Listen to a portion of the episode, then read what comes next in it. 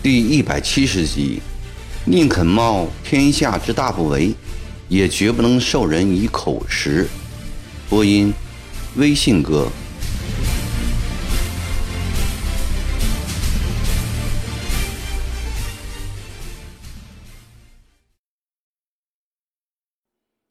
这些天来，李秀成以每天约七千字的速度，在木农里书写自述。每到傍晚，便有个兵士将他当天写好的纸全部拿去。第二天一早，便要拿着几张同样的纸来。这些纸都是一色的黄竹纸，约五寸宽，八寸长，分成三十二行，以中折为两页，中缝处印有“集字中营”四个字。李秀成写好的字数。全部送到了曾国藩那里。这些天，他忙得无片刻安息，桌上已积压七八十页了。今天，他摒弃一切琐事，要专心致志地审阅一番。李秀成的字写得很潦草，错别字也很多，曾国藩看起来非常吃力。这两年，他的视力是越来越不济了。右眼时常疼痛，视力极差；左眼也大不如从前。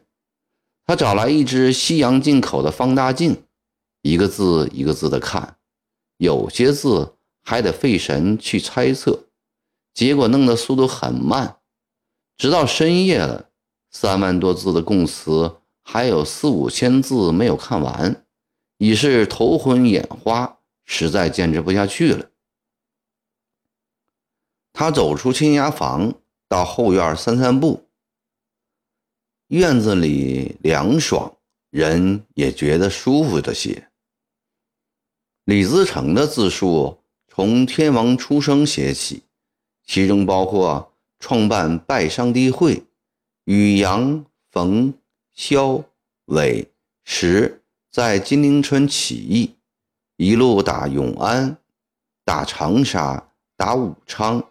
最后打下金陵，建都立国，而后写自己的身世，如何参加起义军，以及这些年来的战功，再写六次解天津之围的经过和经营苏州、常州的政绩，接着写天国最后几年国势图败及其原因，最后写自己如何。为天王尽于忠等等。一个仅读过三年私塾的人，能把太平天国这十几年的军国大事，以这样简短的篇幅，井井有条地写出来。曾国藩读着读着，常常发出感叹：技艺超群，才华出众，处事精明，用兵神妙，忠于主子，这些方面。都是世所罕见的，这样的全才将领，不要说八旗绿营找不出，就是在湘军里也找不出一个。曾国藩甚至觉得自己在这些方面的总和上，也不如李秀成，可惜呀，可惜一个旷代之才误投黑暗。尤其在读到今天朝之事已定。不甚费力，要防鬼反为先一句时，曾国藩禁不住放下纸来，为之沉思了良久。在后院转了几圈后，回到房里，曾国藩仍无睡意，又将李秀成的自述继续读下去。突然，几行字跳进他的眼帘，引起了他的注意。天津城里有圣库一座，系天王的私藏；另王长兄、次兄各有宝库一座，传说里面有稀世珍宝，但我未见过。曾国藩被这几行字弄得大为不安起来。早在几年前，人们就在传播这样一句话：金陵被长毛建成了一个小天堂，里面金银如海，财货如山，因此引起了许多人的垂涎。当年贺春、张国良等人之所以拼命的围城，据说就是想得到这批财产。昨天在曾国荃的陪同下，曾国藩到了朱鸿章的营房，进的门来，里面闹哄哄的一片，三四个大箱子敞开着，珍珠银钱、绫罗绸缎洒满一地。见了曾国藩兄弟进来。大家吓得不知所措。朱鸿章忙把一个朱红大箱的盖子盖好，一屁股坐在了上面，望着曾国藩傻笑。朱仁台，你们在干什么？曾国藩已知七八分，正要教训几句，曾国荃忙岔开说：“朱振台，你们玩的好起劲儿啊。”连箱子都拿来当赌注了。朱鸿章嗯嗯两声后反应过来了，离开箱子站起，仍旧是傻笑了说：“呵呵呃，中堂大人，呃，不知你老驾到，呃，过两天卑职专备一桌薄酒，请你老赏脸呐。”呃，好，好，你说话算数啊。过两天我和中堂再来赴宴。曾国荃打着哈哈，边笑边把曾国藩拉出了大门。是的，金银财宝，长毛的金银财宝，元普对他是如何处置的呢？到了金陵这些天来，一直没有功夫和他细细谈这件事。景七，曾国藩喊：“王京七过来了。”你去请九爷过来。老九，李秀成的供词我看完了大部分，你抽空也看看。戴国权坐下后，曾国藩将李秀成的自述扬了扬，说：“这会子哪有这个闲工夫？”曾国荃以一种鄙夷的态度说：“一个不通文墨的绿林草寇。”能写出个什么东西出来？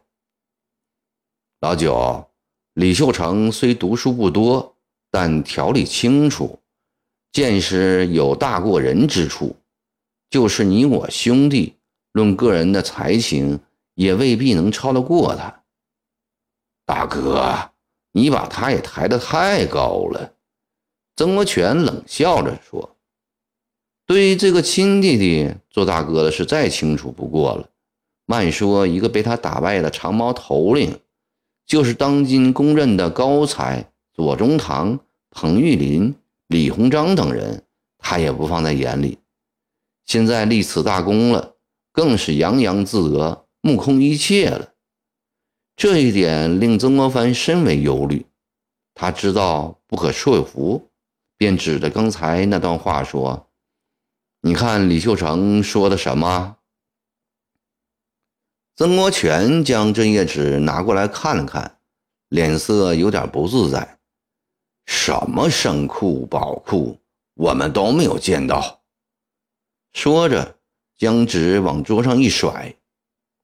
老九，这几天忙得昏头昏脑的，我忘记问你了。城破前，你有没有对将士们说过，不准将金银财宝据为私有？城破后。有没有采取些必要措施来保护啊？没有，曾国荃答得很干脆。曾国藩心里很不是味道，要是在先前，他马上会黑下脸来，重重的说几句。现在他从心里感谢弟弟为他争了这样大的脸面，也灵敏弟弟工程辛苦。略停一下，他仍以和悦的态度问。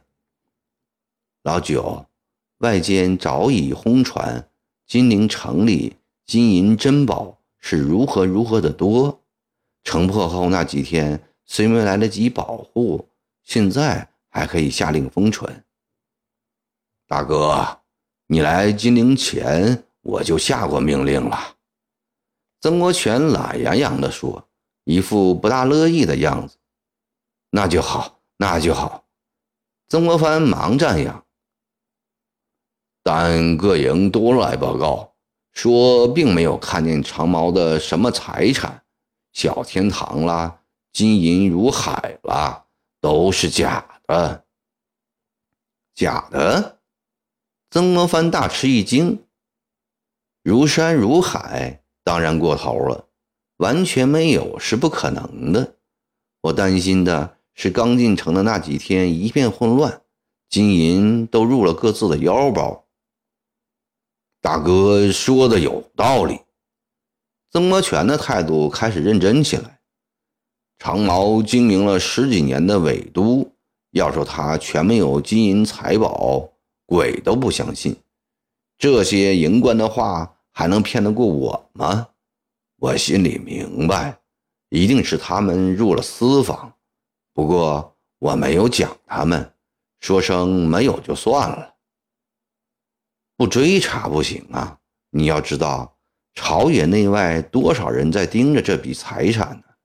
户部早就传下话来，要靠这笔钱来发欠饷。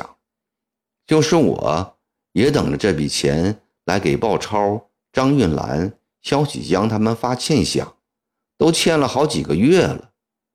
鲍超亭子营有五个月没有发饷了。那天我要他沿伪右主南逃路线跟踪追击，他还不情愿，想守着金陵这座金库分钱。我答应他，就这几个月补齐，他才走。曾国藩说的都是实情。户部等金陵的钱来发欠饷，曾国荃冷笑了一声：“他们那些大人老爷们，自己为何不来打？”老九，你这话过头了。曾国荃盛气凌人的态度，使得曾国藩忍不住有点生气了。怎么是过分呢，大哥？曾国荃不以为然地说。户部大人老爷们坐在京师安享清福，他们哪里知道我们的苦啊？曾国荃说着激动起来：“兄弟们舍生忘死打金陵，到底图的什么？说是为光复皇上的疆土，皇上也应该领情，论功行赏才是。大哥，这些年皇上是怎样赏我们的呢？”我集字营五万将士，居功而保记名提督的有三百多人，记名总兵的八百多人，记名副将的一千多人，其余准保参将、游击、都司、守备、千把的加在一起，总共有万大。实缺的有几个呢？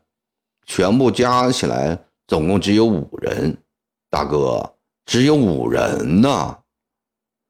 曾国荃两只眼睛像不甘瞑目的死人一样，直瞪瞪地望着大哥。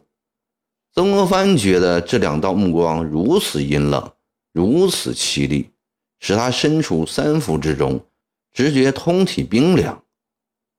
没有实缺，空闲顶屁用啊！一万多人排队轮着等缺，只怕是排到。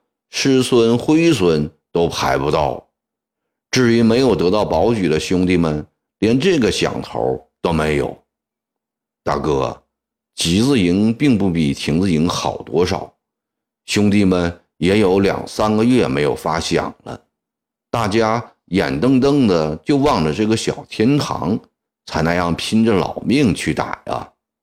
朝廷对我们这般薄情，现在兄弟们自己打下金陵。从战利品中取点东西有什么不可以呢？我这个统帅还忍心去追查吗？那天朱鸿章营房箱子里全是金银珠宝，我明明知道，也只能装作不知，让他们去分了。这番话说的曾国藩竟无言以对，听了好长一会儿，曾国荃才缓过气来，以平和的口气说：“户部要钱，我不理睬，心安理得。大哥要钱不能给，我心里不安。不过大哥你也别太心软了。鲍超、张运兰、萧启江他们各有各的路子，哪一个不是打下一大城？”就大抢大掠的，把个城池弄得像塞子塞过一样。大哥，不要听他们叫苦。鲍超那家伙我知道，亭子营再有五个月不发饷，也饿不死人。以后朝廷来问也好，别人来问也好，大哥只管说金陵城空荡如洗，集子营一两银子也没有得到。要我说，金陵城无金银也可以。曾国藩虽不赞同弟弟这番话，但他觉得没有更多的理由可以说服他。那些廉洁报国等大道理，眼下对这个集字营统帅来说都是不起任何作用的空话废话，而对于五万集字营将士来说，更简直如同放屁一般。不但不会激发他们的忠心，反而促使他们对朝廷的更加愤慨。但李秀成已说了，金陵城有圣库宝库。他说他的，他说有什么用啊？曾国荃从来没有把李秀成当个什么角色，怎么就没有用呢？他若当面对朝廷说起这事，不就坏了大事？怎能让他去瞎说呢？给他一刀不就完事儿了？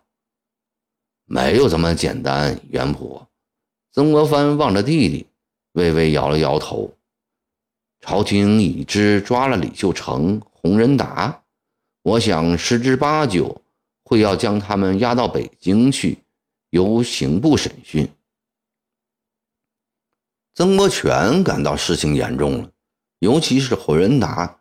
他不但会讲出圣库宝库的事，还一定会讲出御林院的珍宝室。那一夜，曾国荃带了几个心腹，偷偷的在御林院牡丹园挖出三坛子奇珍异宝来。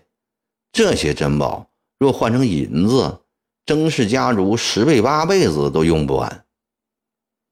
明天就将李秀成、洪仁达凌迟处死。曾国荃坚决地说：“怕不行吧？”曾国藩轻轻地说：“上司奏折上说是献俘还是就地处决，等圣旨决定。”大哥，曾国荃唰的站了起来，以不容风说的强硬口气说：“绝不能因这两个跳梁小丑，坏了我集字营五万将士的大事。”我曾国荃宁愿冒天下之大不韪，也不能授人以口实。李秀成、洪仁达是我捉的，明天由我下令处决。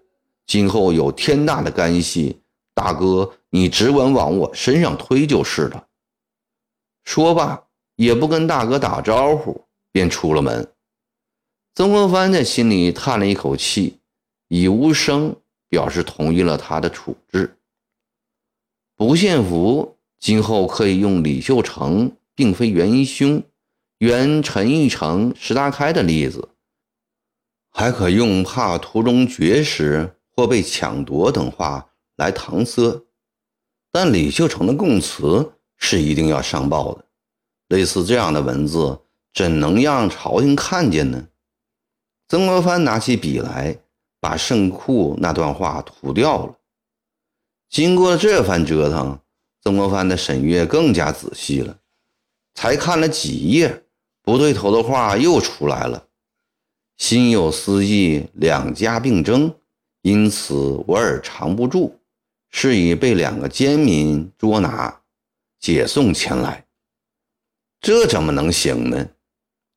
曾国藩记得。在给朝廷的报捷折里写的是：韦忠王一犯，城破受伤，匿于山内民房。十九夜，萧福寺亲自搜出。倘若李秀成的这几句供词让朝廷知道了，不仅萧福寺的功劳没有了，自己也犯了欺骗朝廷、贪功为己有的大罪。他提笔将“是已被两个奸民擒获”九个字改为“遂被征帅追兵拿获”。再读下去，曾国藩不由得惊呆了。只见李秀成赫然写道：“罪将谢中堂大人不杀厚恩，愿召集大江南北数十万旧部归中堂统帅，为光复我汉家河山效力。”这个该死的囚徒，这不是教唆我去造反吗？哪里是感激我的厚恩，分明是送我上断头台。他将这一句话狠狠地涂掉了。过一会儿又觉得不妥，干脆用剪刀剪下来，放在烛火上烧了。随着字条化为飞灰，曾国藩全身都酸软起来，两眼昏花发痛。这才意识到天已快明了，遂将几十页供词叠好，郑重锁在竹箱里，决定明天再仔细的一字一句的从头看一遍，犯不合适之处都要涂掉，有的干脆整页烧掉算了。曾国藩疲惫不堪地躺在床上，却又不能入睡。一时突然想起逃走在外的洪天贵福，心中很觉不安。没有抓住这个长毛右天王，毕竟是老九的最大疏漏，他一定是难逃了。会去江西找李世贤，沿途必将经过李鸿章、左宗棠、沈葆桢的地盘。若是半途死亡，倒也罢了；倘若被李左，沈等人抓住，岂不白白让他们抢了一个大功？老九啊，老九，你是被打下金陵城的胜利冲昏了头脑，还是被小天堂的财宝迷花了心性？当时为何不将缺口守住？得知主犯逃走后，为何不派得力人马去追赶？而现在，这一切都晚了。